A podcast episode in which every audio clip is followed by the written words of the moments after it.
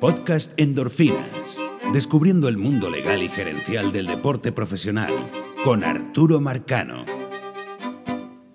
Y continuamos hoy con el ciclo de los comisionados y nos toca uno de los más curiosos eh, y extraños, ¿no?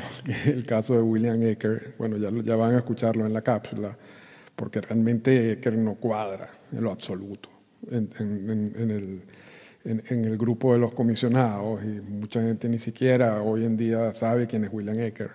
Eh, en las grandes ligas no se habla, en las grandes ligas no se habla de William Ecker. Y, pasa algo, eh, es curioso porque en, en, el sindicato de los peloteros también hay un caso de un director ejecutivo del que nadie más habla y desapareció. ¿no? Eh, así que no, no, no, es algo, no es algo único. Pero sí es interesante, incluso eh, eh, es curioso la, manera como fue elegido William Eckert.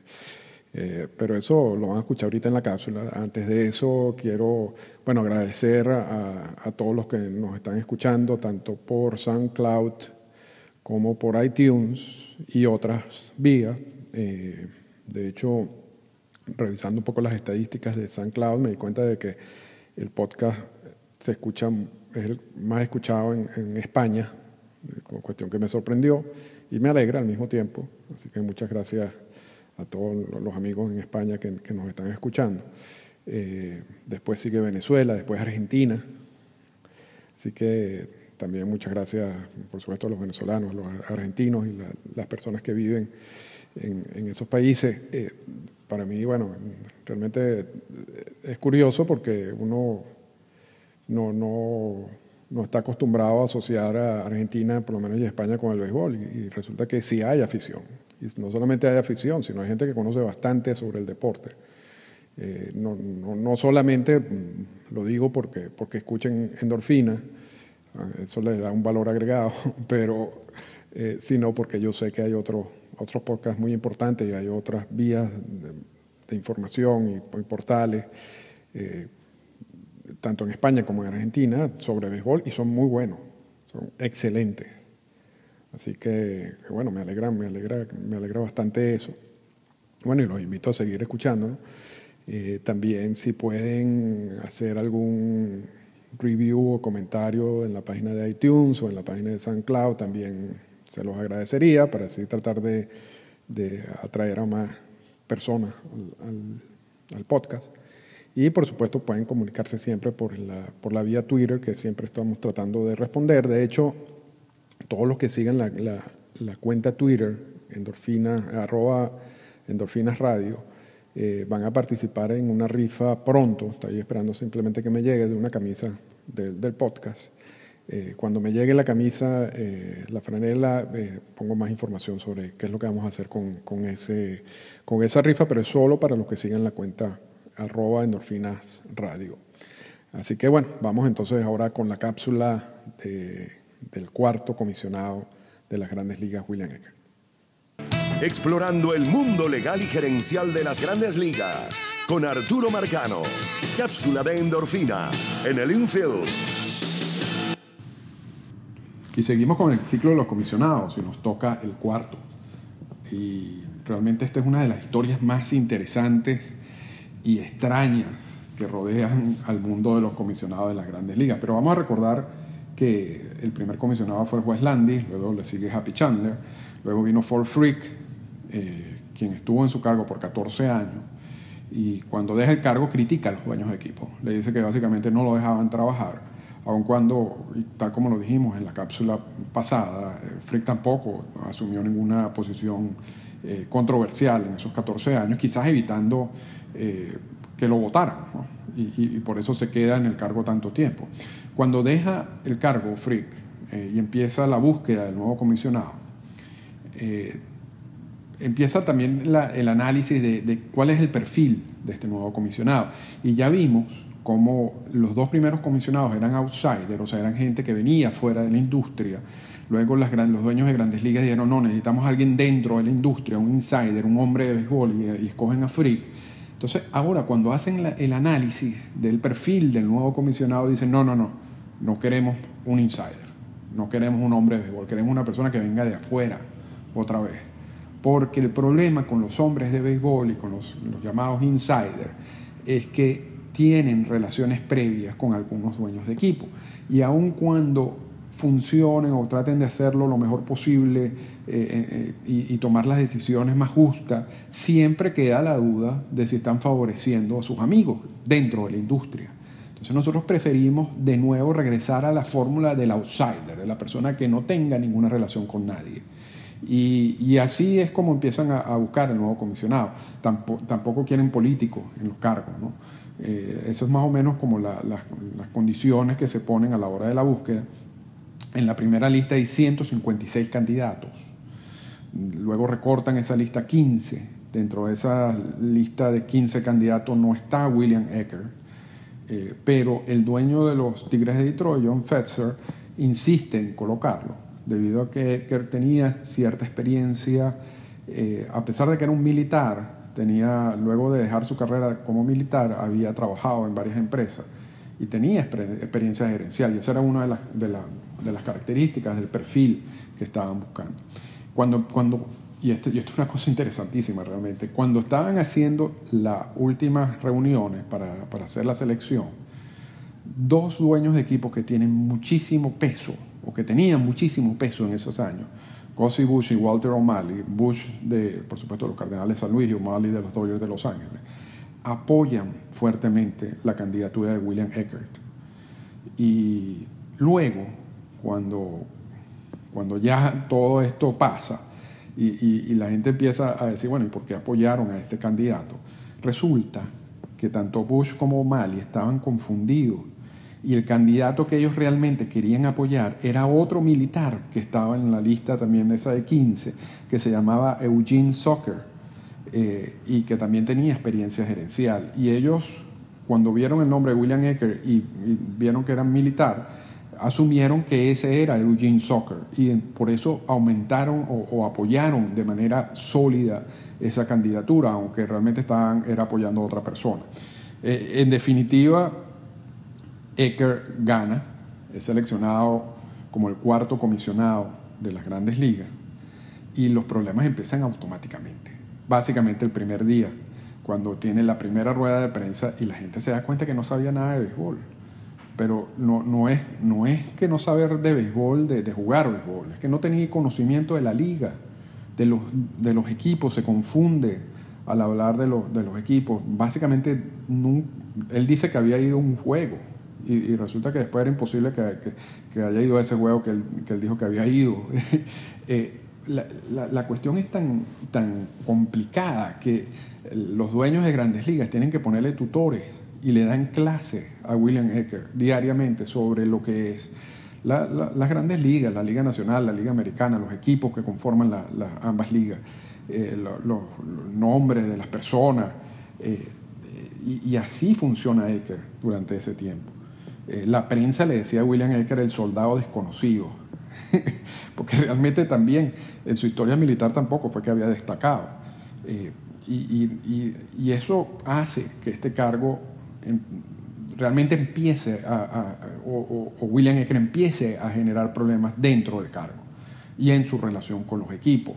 Eh, no era una persona de gerencia, ya hablamos que las grandes ligas estaban quedándose un poco relegadas en, comparación con otras ligas eh, en términos gerenciales y uno de los perfiles que fueron que, que, se consideró incluso para elegir a Ford Freak y que también se vuelve a considerar para elegir a William Ecker es una persona experta en cuestiones de gerencia, de mercadeo, que ayude a crecer la liga. Sin embargo, ni Freak ni Ecker eran especialistas en esas áreas.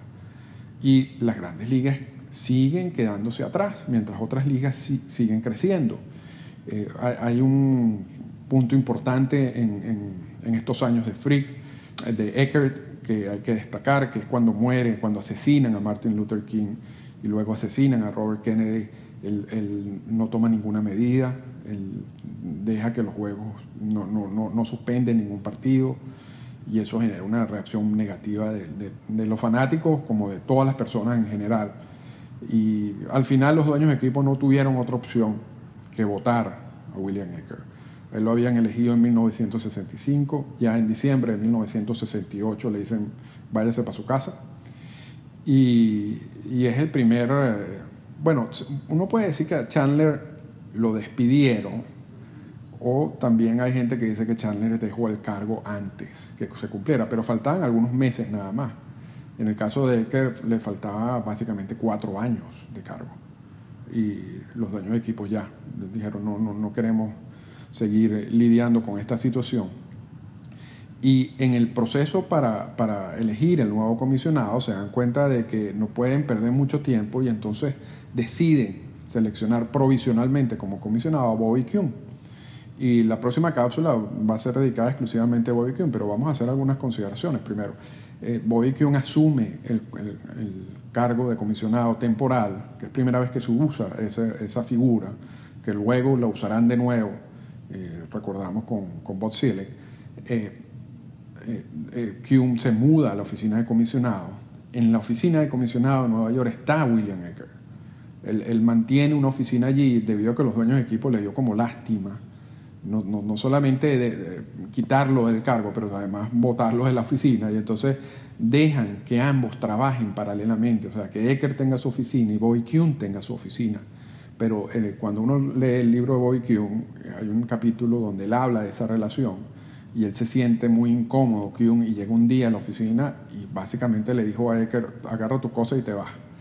Lo botó para, lo, lo, tiró a la calle, lo lanzó a la calle pues, con, con, con, su, con sus papeles de oficina y, todo. Y, es un capítulo muy duro, de hecho, él, eh, Kuhn lo cuenta básicamente como si fuera un chiste, pero realmente esta es una persona mayor que, que, que estaba en ese, en ese cargo, quizás nadie sabe por qué, eh, que le dan ese favor de quedarse, de mantener una oficina hasta que se cumplan los siete años de su cargo, y de repente llega un día y lo, y lo sacan así para la calle, le, dan una patada y lo, y lo botan.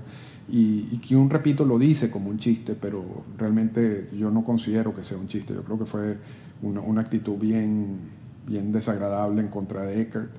Eh, pero así terminó su carrera. Ese fue, esa es básicamente la historia del, del, cuarto, del cuarto comisionado.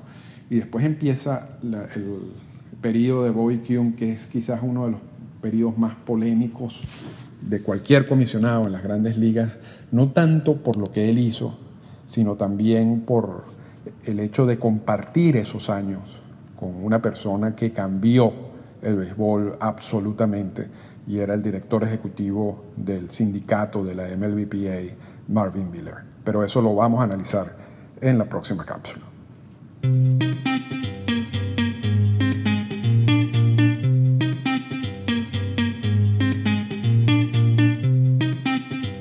Comentarios finales. Y esa es la historia de William Eckert. Increíble, ¿no? Increíble que una persona que básicamente desconocía toda la, industria, el juego, las ligas, que realmente no tenía mucha experiencia gerencial, o sea, no era un estilo Peter Uberoff, por ejemplo, eh, quien sí tenía experiencia gerencial y que sí había manejado eh, eventos deportivos y que sí podía aportar algo en esa área a, a las grandes ligas. En el caso de que, o sea, trabajar en una empresa no es realmente necesariamente la experiencia gerencial que estaban buscando algunos dueños de equipo en esos años. Eh, también su desconocimiento de las ligas, de, los equipos, fue un desastre. Realmente la experiencia con William Ecker fue un desastre y todavía hoy en día los historiadores se preguntan por qué eligieron a William Ecker. nadie sabe, nadie sabe. No, no, no, no, porque tampoco ellos hicieron una cuestión adrede, no, no, no que eligieron a Ecker simplemente para, no sé, para, para tener una persona allí que a quien podían dominar, o, pero que tuviera la, pero que fuera un outsider, o sea, realmente nadie sabe, nadie sabe. Y uno, mientras más lee, más se da cuenta de que esa es la realidad. O sea, eso es un misterio, la elección de William Eckert o el soldado desconocido. Entonces, aquí termina realmente, quizás esta como, vamos a dividirlo como por etapas, ¿no? quizás esta primera etapa de comisionado, eh, Landis, Chandler, Frick y Eckert, que es la etapa de los comisionados que no tuvieron que lidiar con un sindicato de jugadores. Y empieza entonces ahorita empezaría una segunda etapa que, que le inicia Bobby que es la etapa de los comisionados que tienen que lidiar con el sindicato. Y eso básicamente cambia todo.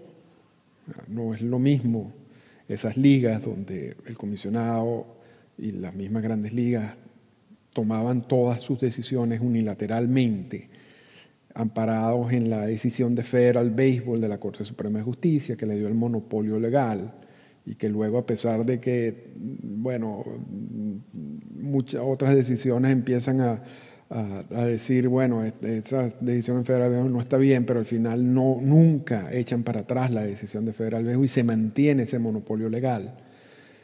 Y eh, eso es una manera de manejar el negocio muy fácil, ¿no? O sea, tú lo manejas, lo que tú dices es. Ahora, cuando entra Boy poco después que entra Boy se crea el sindicato y se escoge a Marvin Miller como el director del sindicato. No es el primero, no fue el primer sindicato, no fue el primer director, pero eso lo vamos a hablar después. Eh, pero es a partir de ese momento en que el sindicato empieza a agarrar fuerza y donde las grandes ligas tienen que sentarse a negociar frecuentemente con, el sindicato los llamados convenios laborales. Y no solamente eso, es la etapa de las huelgas, es la etapa de los paros laborales, es la etapa de las confrontaciones con los, con los jugadores, cambia el béisbol. Entonces, básicamente con Ecker ya muere esa etapa de, dominio total de lo que son de los dueños y del comisionado a una etapa donde el poder estará compartido por un tiempo. Yo creo que luego el poder lo asume el sindicato, es el sindicato quien manda, eh, se puede decir por, por algún tiempo, y en los últimos años el poder ha regresado de nuevo a la oficina del comisionado y a los dueños de equipo por, su labor en, los últimos convenios laborales. Pero eso nos estamos adelantando mucho, simplemente quería hacer esa división que no la hice en la cápsula, pero bueno, lo adelanto por esta vía en, en este, en, este comentario final adicional. Así que los espero la semana que viene, donde vamos a empezar eh, la segunda etapa de los comisionados, eh, ahora con la historia de Bobby Kuhn.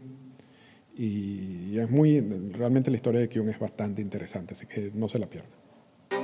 Esta fue una presentación del podcast Endorfinas. Para comunicarse con nosotros, escríbanos a las siguientes cuentas en Twitter. Arroba Arturo Marcano y arroba Endorfinas Radio.